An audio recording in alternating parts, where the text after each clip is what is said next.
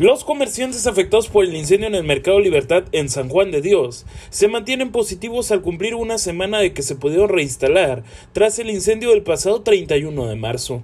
Lupillo vende comida asiática y se dijo feliz de poder seguir trabajando y a diferencia de otros, él dice no haber batallado con la clientela. Pues yo la verdad, la verdad yo, yo por ese lado sí no puedo decir nada porque yo tengo mucha clientela y la clientela me busca y ya han llegado.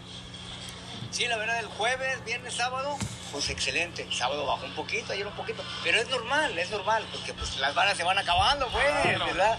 No hay varas que alcancen. Pero la verdad, yo, yo, por ese lado sí, la verdad, no me puedo quejar. ¿Verdad? Porque sí, pues, a mí la clientela me busca.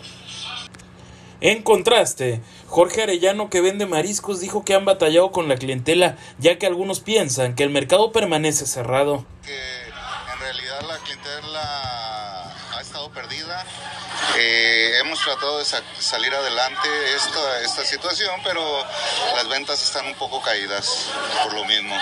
Eh, la gente está perdida, todavía no sabe que estamos reubicados en, este, en el patio central. O sea, quizá mucha gente piensa que están completamente cerrados y que de plano no están chambeando. Eh, mucha de la gente tiene la creencia de que todos están completamente cerrados. Inclusive hay algunos este, personas que creen que San Juan de Dios está cerrado. Eh, los comerciantes de comida fueron reubicados en la plazoleta del mercado, donde permanecerán unos seis meses.